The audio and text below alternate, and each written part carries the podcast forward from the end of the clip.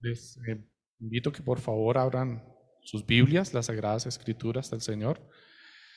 Les recuerdo que estamos en un proceso transicional en la lectura de las Escrituras, en donde a partir de hoy iniciamos con la lectura de la Biblia en la versión, nueva versión de la Biblia, perdón, la, Biblia, la nueva Biblia de las Américas. Es la Biblia que vamos a empezar a utilizar de ahora en adelante y esto con el propósito de tener una lectura unificada en la exposición de la palabra, que cuando alguien esté aquí enfrente leyendo todos podamos seguir sin distracción la misma versión y no nos distraigamos y no nos tengamos confusiones, para que cuando memoricemos pasajes de las escrituras todos tengamos en mente la misma porción de las escrituras, por eso por la gracia del Señor hemos decidido unificar la lectura de la palabra en la iglesia y las, el texto que vamos a utilizar es la nueva Biblia de las Américas. Pero es un proceso transicional, mis hermanos, recuérdenle, no, no les estamos diciendo ya tienen que tener su Biblia. Tienen el tiempo que requieran, que necesiten para poder adquirir sus Biblias. Listo, entonces por favor no, no se angustien por esto, no se afanen. El propósito es que podamos tener una lectura unificada de la palabra, ¿ok?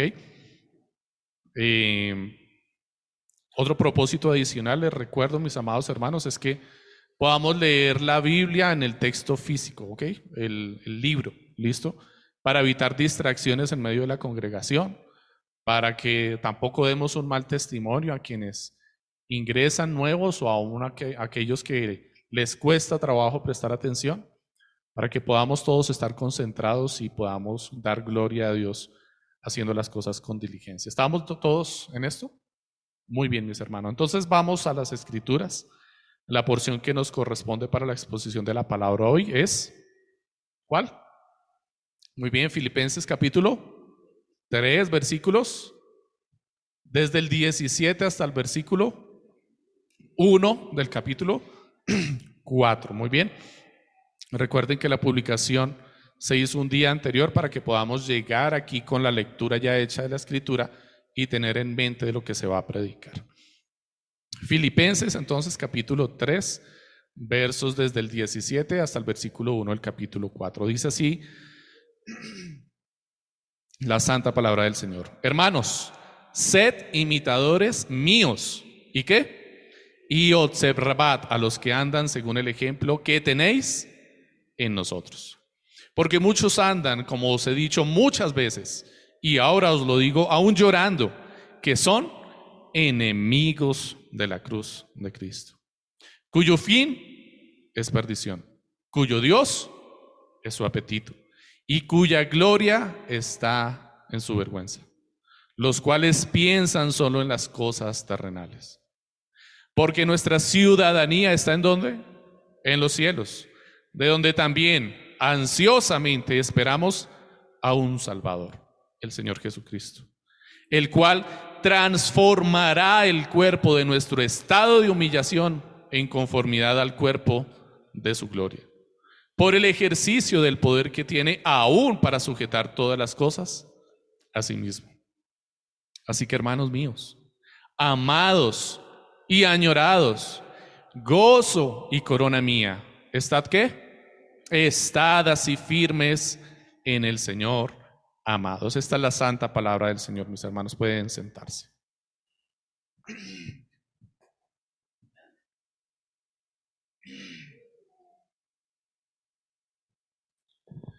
Esta semana escuchaba a alguien que hablaba acerca de su carácter grosero y áspero y para justificar su carácter y su grosería a la hora de expresarse públicamente delante de los demás. Decía, así soy yo, auténtico. Y yo consideraba sus palabras eh, necias. Y decía, bueno, pues este es el deseo de todo ser humano finalmente, ¿no? Todos queremos ser auténticos, todos buscamos de alguna forma identificarnos con algo particular en nuestras vidas. De hecho, eh, los adolescentes sufren en demasía de este conflicto, ¿verdad? Ellos están buscando una identidad con la que esperan hacerse sentir en su medio social, ya sea el colegio, la universidad, los amigos de la cuadra, las redes sociales o incluso en la iglesia. Ellos quieren qué? Mostrar su autenticidad. Y en este afán de identidad, terminan imitando a alguien que admiran porque consideran auténtico, o finalmente en su búsqueda terminan eh, imitando exageradamente a alguien que también admira. Y seguramente ustedes han visto casos en medio del mundo de, este tipo de circunstancias, casos exagerados, personas que admiran a Barbie, admiran a Ken, o tienen una confusión terrible en su mente y admiran los extraterrestres y han modificado sus cuerpos mutilándolos al extremo con tal de parecerse o imitar o convertirse en aquello a lo cual admira, haciendo terribles distorsiones en su cuerpo, generando profundas confusiones en su mente, en su forma de actuar y en su conducta, únicamente con el propósito de lograr, ¿lograr qué? Lograr imitar o parecerse o ser auténticos, quieren ser únicos, presumen de ser únicos, pero finalmente lo único que terminan haciendo qué? Es siendo una copia de algo que ya existe, de algo que ya alguien se inventó o de la distorsión o confusión de la mente de otra persona. Esta búsqueda de originalidad es una mentira, mis hermanos, es un engaño.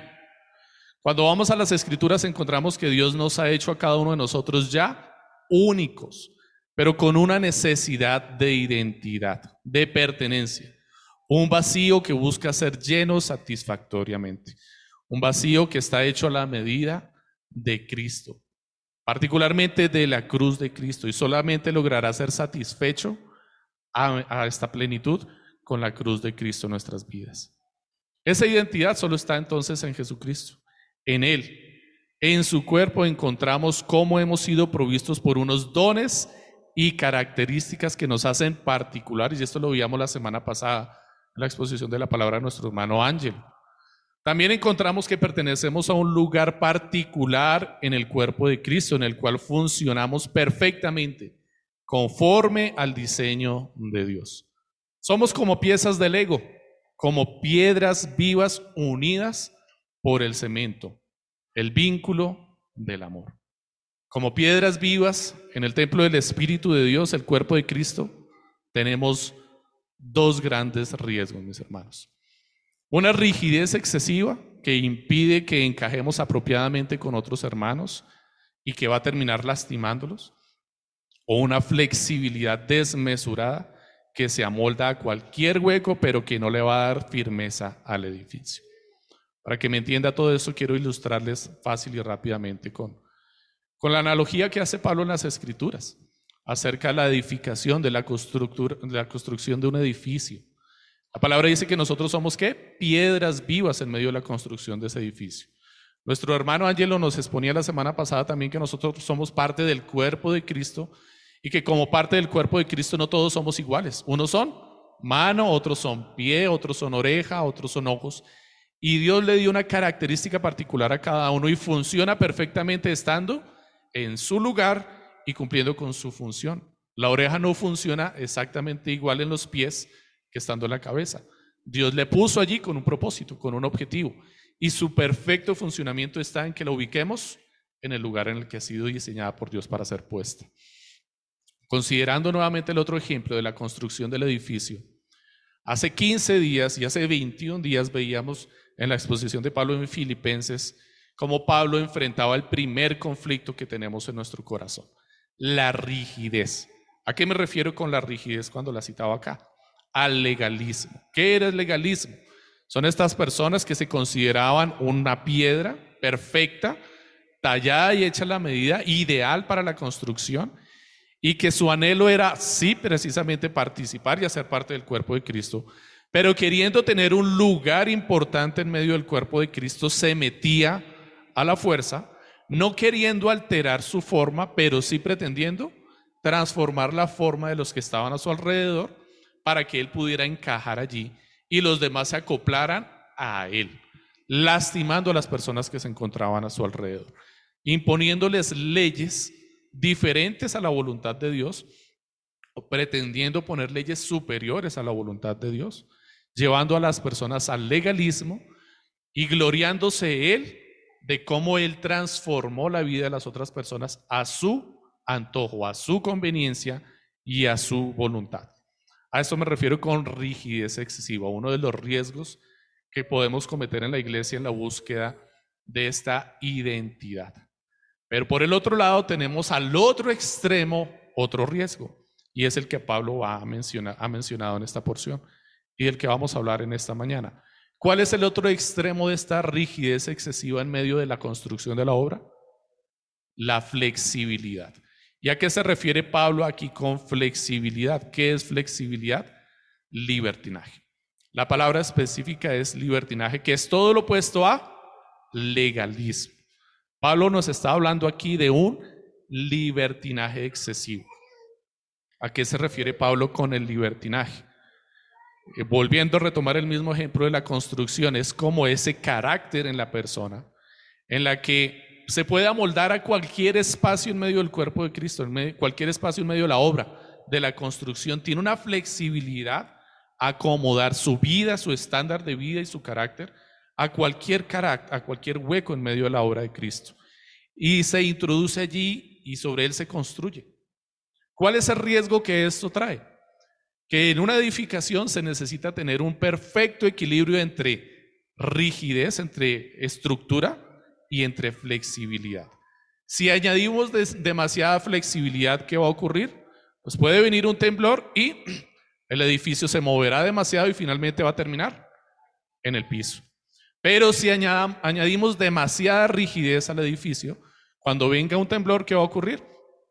El edificio no va a poder moverse lo que es necesario y va a terminar quebrándose y también va a terminar por tierra. Ambos son unos riesgos reales en la construcción del cuerpo de Cristo y Pablo nos los ha mencionado los dos. Hace 15 días y hace 21 días en la exposición de la palabra vimos el primer riesgo acerca del legalismo y ahora Pablo no nos quiere dejar con el ejemplo a medias y quiere concluir con su idea y nos va a hablar acerca del libertinaje.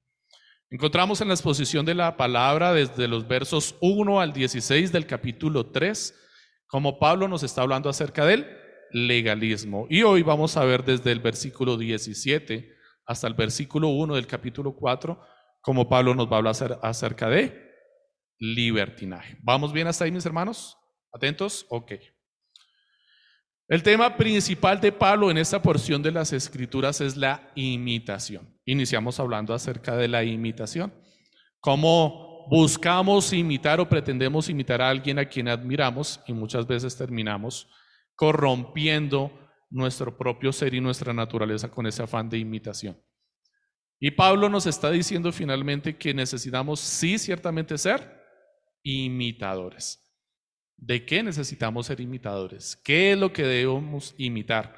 Es lo que Pablo quiere explicarnos en esta mañana y cómo debemos amoldar nuestras vidas entre esa tensión entre el legalismo y el libertinaje.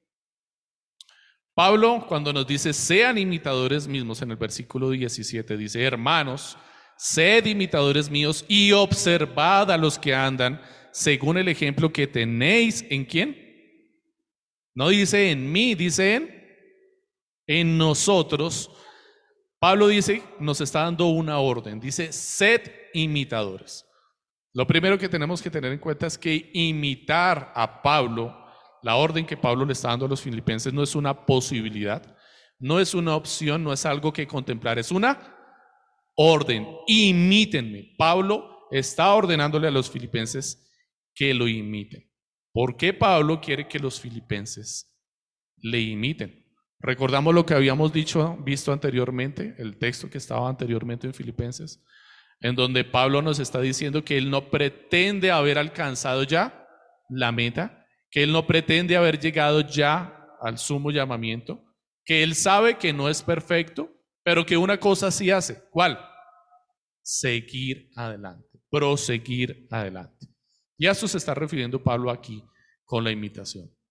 Él quiere que le imiten porque él quiere presentarse delante de los filipenses como un ejemplo de alguien que sabe que aún no ha llegado a la final, de alguien que no está presumiendo sus éxitos o su gloria.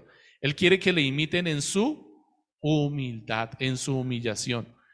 Él quiere que los filipenses entiendan que lo que tienen que seguir de él, lo que tienen que seguir de su vida, es la humildad con la cual él entiende que aún no ha llegado al final y que necesita de Cristo en su vida para poder culminar la carrera que ha iniciado por la gracia del Señor. Pablo hace entonces aquí en esta porción una nueva advertencia. Vimos ya una advertencia anterior y hemos visto dos advertencias anteriores que Pablo le ha hecho a los filipenses. Y esta advertencia está acompañada de una orden. Sean imitadores. Y está advirtiendo acerca de los sensualistas en la iglesia.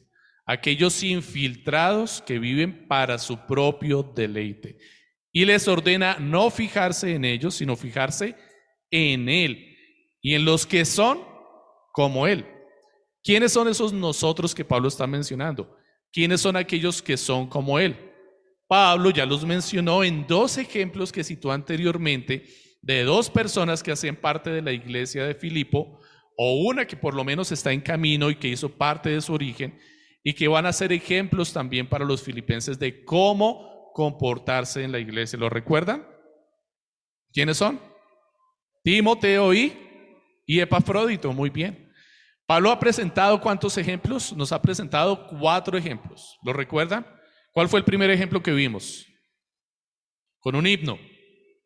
Jesucristo, ¿cierto? En, Filipenses capítulo 2 vimos cómo Pablo nos está presentando el ejemplo supremo, Jesucristo. Después de presentarnos ese ejemplo, nos habla de otro personaje que lo presenta como un ejemplo. ¿De quién?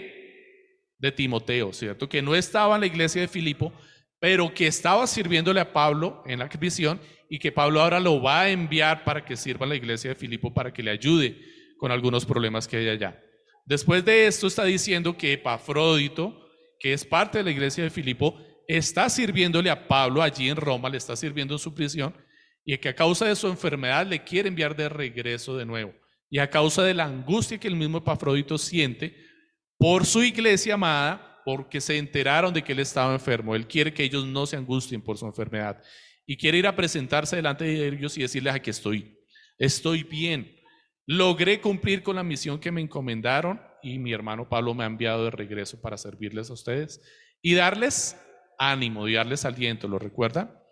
Nos ha presentado Pablo estos tres testimonios y ahora él quiere culminar con sí mismo, con su propia vida como testimonio de cómo debemos servir a nuestro Señor. Así que, pues, mis hermanos, en la exposición de la palabra para esta mañana, veremos los dos asuntos que Pablo menciona en este texto y veremos las características que Pablo describe de cada uno. Como título para la exposición de esta mañana, he puesto a este sermón, ser cristiano es ser alguien a quien imitar. Ser cristiano es qué? Es ser alguien a quien imitar.